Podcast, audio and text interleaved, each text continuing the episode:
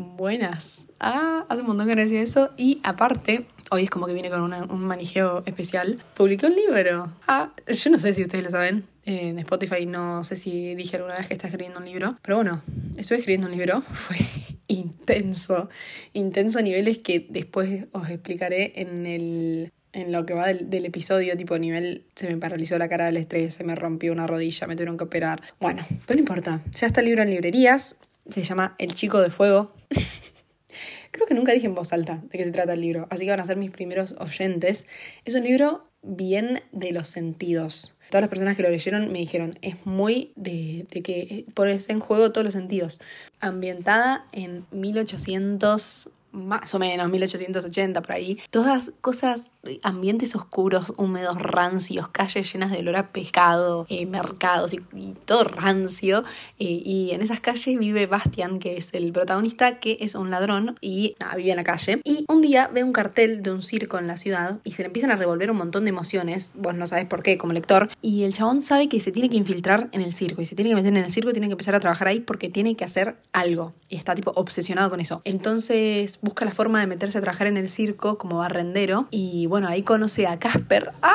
Casper, que es un, un de luz, tipo es un, bailarín del circo que hace tipo todo el show con fuegos y todo dorado y toda extravagancia. Y, todo el circo es todo lujo y, plata y carruajes y vestidos largos y todo así. Y el chabón, bueno, empieza a descubrir que en realidad todo ese circo y todo ese prestigio está construido en bases de corrupción terribles y todos los, los integrantes del circo tienen un montón de secretos y un montón de cosas turbias está Oscar, que es el, el, presentador del circo, está Padme, que es la esposa del presentador del circo, bueno, Casper, Ceso, Klaus, un montón de personajes. Y lo mejor del libro para mí es que está narrado desde distintos puntos de vista. Cada capítulo es un punto de vista distinto y, por ejemplo, Vos en el primer capítulo tenés a Bastian, no te dicen que es un ladrón, pero en el segundo capítulo tenés un capítulo de una página, porque los capítulos son súper cortos, una página y media, dos páginas, de un chabón que es robado por Bastian. Entonces ahí vos te enterás de que Bastian es un ladrón. Y es muy divertido y es muy dinámico porque todo el tiempo tenés puntos de vista distintos. Obviamente que los protagonistas eh, tienen más puntos de vista y aparecen más seguido,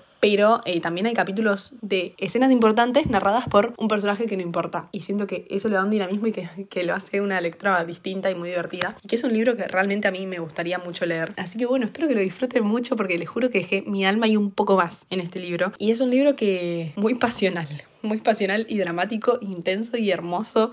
Así que, bueno, ya lo pueden conseguir en todas las librerías de Argentina y internacionalmente lo pueden conseguir por Busca Libre, Busca Libre y Colabo y bueno, en formato digital. Y creo que después va a llegar al, al resto del mundo de a poco. Pero bueno, voy con, con el proceso. de lo que es escribir un, un, libro y lo que yo pensaba que era escribir un libro, como que en mi cabeza era un proceso mucho más tranqui. O sea, no me imaginé que iba a ser tan intenso emocionalmente, porque literalmente estás solo. O sea, eh, estaba yo sola con mi computadora y mis pensamientos escribiendo el libro, intentando hacer algo. O sea, nadie te, te pone frenos, nadie te pone límites, nadie, nada. Entonces vos eh, podés hacer literalmente lo que quieras. Tenés 100% libertad en escribir la historia que quieras, en hacer el contexto que quieras los personajes que quieras, la trama que quieras, todo lo que quieras. Y eh, en parte estaba súper agradecida porque digo, es una libertad que está buenísima y gracias. Pero al mismo tiempo digo, es como eso, enfrentarse a la hoja en blanco y decir, ¿Qué tipo, qué tengo que hacer una historia que sea, que se pueda sostener por aprox 300 páginas, 370 páginas en el libro? Porque yo, claro, empecé, empecé con una idea, empecé con una idea y digo, bueno, ya sé que quiero que pase al principio, ya sé que estas cosas quiero que pasen en el medio, en el final más o menos esto, listo, ya está, me tiro. Pero digo, claro, no, no, tiene, tengo que hacer que perdure por mucho tiempo. Y también me pasaba de escribir, escribir, escribir, escribir y sentir que no estaba llegando a ningún lado. Entonces yo le decía a mi psicóloga, tipo, no, siento que esto no me está llegando a ningún lado porque no lo puedo ver. O sea, esto, todo está en mi computadora, todo es un archivo de Word con píxeles y palabras que, que, no puedo ver. O sea, todas estas horas de trabajo, todo este, este esfuerzo no me están llevando a ningún lado. Ah, y ella me dijo muy sabiamente que imprima eh, las hojas y que las toque. Tipo, que imprima el papel, lo toque, lo marque, lo, lo sienta y, y poder yo transmitirle a mi cerebro que, que, me estaba llegando a algún lugar eso. Y bueno, lo hice y me reayudó. Pero bueno, fue todo como un, altibajo emocional eh, la escritura del libro. Como encontrarme también eh, con cómo me sentía cómoda escribiendo, que al principio era muy rígida, tipo, quiero escribir eh, tanta cantidad de palabras por día, entonces me sentaba y hasta no terminar eso no me levantaba o sobrepensaba demasiado todo lo que escribía. Entonces una oración era, bueno, y esto, esto, y lo borraba y decía, no, no, no, de vuelta, ¿cómo puede quedar más lindo? Y me volvía loca, o sea, literalmente me volvía loca. Yo decía, Dios mío, es, una... me estoy... es, muy denso escribir. Eh, y después dije, bueno, ya está la mierda, voy a escribir y voy a, no me importa la cantidad de palabras que escriba hoy. Y hasta empecé a escribir muchas más de las que venía escribiendo. Pero dije, voy a escribir y escribir, escribir, escribir. Y, después si tengo que borrar, borraré. No importa, escribo. Eh, y así fue, tipo, escribí como 160.000 palabras y borré como 80.000 palabras, el libro quedó en 87 más o menos, 87.000 palabras, o sea, borré casi la mitad del libro, porque después no me gustó, tipo las cosas que no me gustaban las borraba, pero por lo menos las escribía. Y me pasó mucho que no sé si, o sea, se dice que hay dos tipos de escritores, que son los escritores de brújula y los de mapa. Los de mapa tienen todo organizado, tipo, en este capítulo quiero que pase esto, esto, esto, esto, todo organizadísimo. Y los de brújula es tipo, bueno, quiero que pasen estas cosas en general en el libro y que los personajes me vayan llevando, tipo, yo me tiro a la pileta a escribir. Y al principio yo era tipo medio escritor de bru... Ay Dios. Al principio yo era medio escritor de brújula. Hay, hay veces que me conjugo en masculino. Y por eso también mi, personaje principal es hombre. Hay como que, no sé, mi cerebro a veces que la aspira. Pero recién estaba hablando como si fuera un chabón. Bueno, yo soy escritora de. Yo pensaba que era escritora de brújula y me costaba, me daba cuenta que me estresaba mucho porque siempre era, bueno, a ver, y Bastian va al bosque. ¿Y qué pasa en el bosque? Y pues entonces como que ah, sobre la marcha tenés que ir inventando mucho. Y me estresaba. Y entonces empecé a anotarme como punteos rápidos, tipo, en este capítulo quiero que pasen estas dos cosas. Después, si invento cosas en el medio, que siempre pasa, listo, no pasa nada. Pero saber que tiene que ir para este lado de la historia. Y bueno, eso me ayudó un montonazo. Y me vi un montón de videos en YouTube, un montón de cursos, un montón de cosas como para, tipo, aprender a meterte en la piel de los personajes o eh, técnicas para escribir capítulos o bla, bla, bla.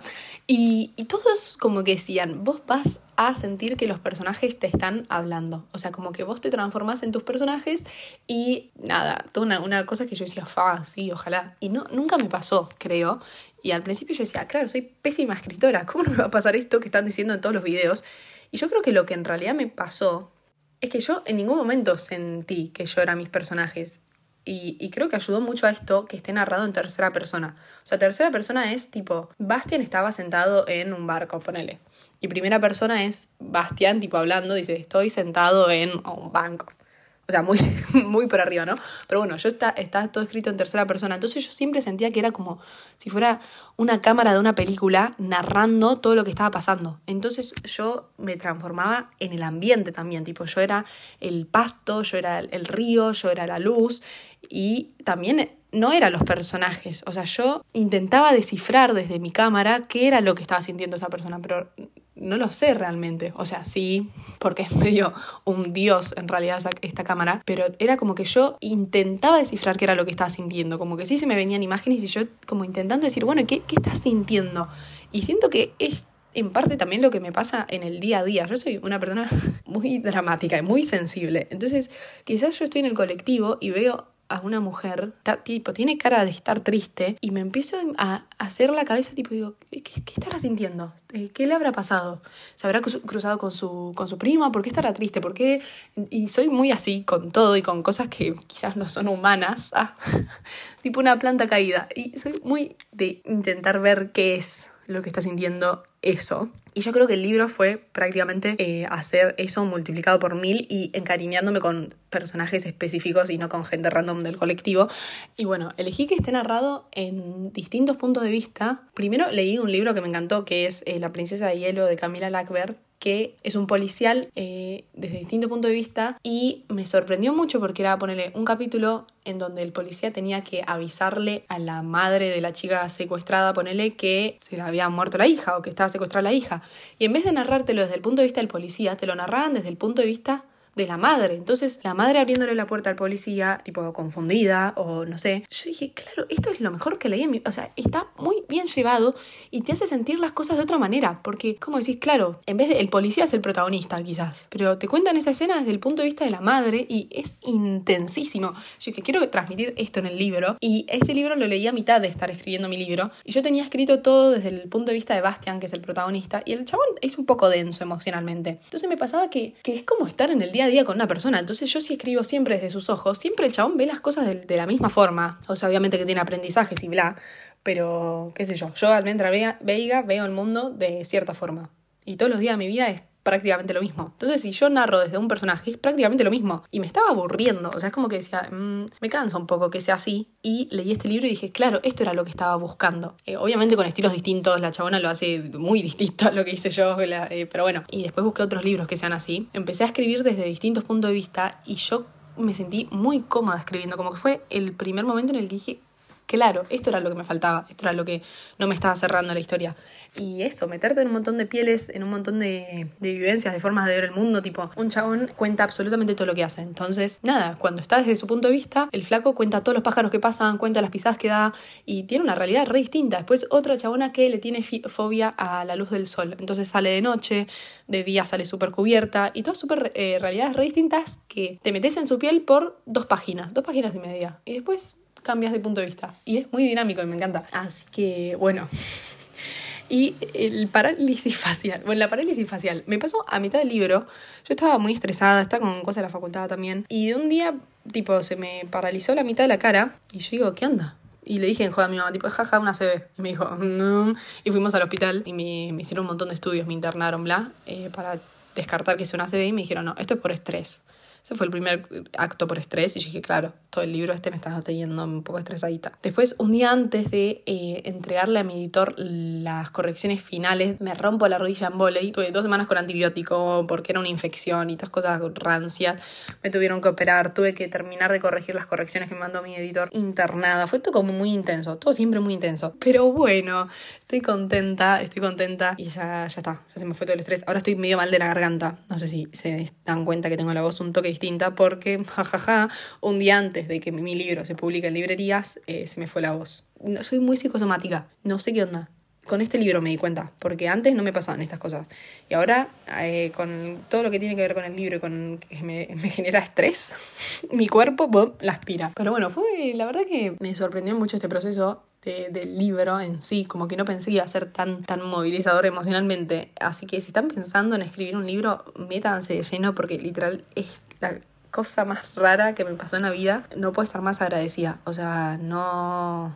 Les juro que no caigo. O sea, a día de hoy veo el libro en librerías o veo que alguien lo leyó o veo que me mandan un mensaje y digo, no, ah, estoy viviendo tipo literalmente en un sueño, pero no, no caigo. O sea, es como que siento que es todo falso y es muy loco, pero bueno, estoy muy contenta. Nivel, los agradecimientos, no, está escribiendo los agradecimientos. Y yo decía, ¿para qué los estoy escribiendo? Tipo, si no, no hice nada. Ah, eh, estas 25 millones de horas de trabajo no son mentira. Ah, y escribí los agradecimientos, no los iba a escribir pero a, último momento, literal, cinco minutos antes de mandárselo a mi editor, dije, no, sí, se lo voy, a escribir. Y en los agradecimientos puse Starbucks de Ramos, así que Starbucks Argentina, denme algún beneficio, porque literal, toda la última parte del libro me interné en el Starbucks, porque era el único lugar, tipo la única cafetería, que me dejaban sentarme como un parásito 25 millones de horas ahí y no me decían nada. Eh, porque mi casa me distraía mucho, tipo, escribía y decía, ah, voy a abrir la heladera, a ver si hay algo para comer, voy a acariciar al gato, voy a darle de comer al perro, voy a ir a caminar, voy a colgar la ropa.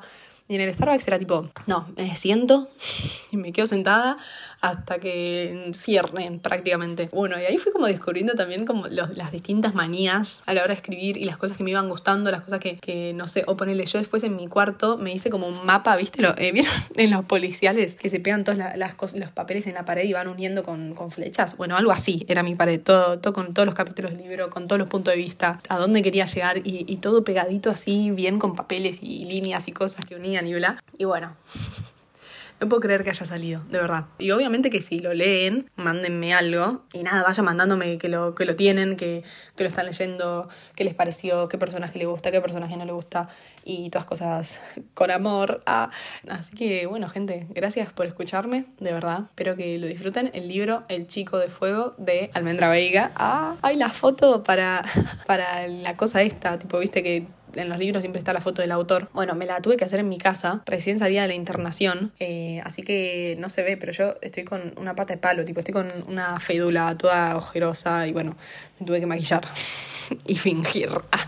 pero Pero bueno, nada, eso gente. Mis redes son Instagram Almendra Veiga, TikTok Almendrada Books y bueno, por ahí me pueden mandar en cualquiera de las dos, eh, preferiblemente en Instagram, que puedo ver los mensajes, nada, que les va apareciendo el libro. Y lo pueden buscar en Goodreads, ya está. Odio decir Goodreads, tipo me sale re húngaro, no sé por qué lo digo tan mal, o sea, hablo como el orto en inglés, pero Goodreads, Goodreads, no sé cómo verga se dice. Bueno, está en Goodreads, como El Chico Fuego de Almendra Veiga. Y bueno, no quiero terminar el podcast, ah, espero que lo disfruten.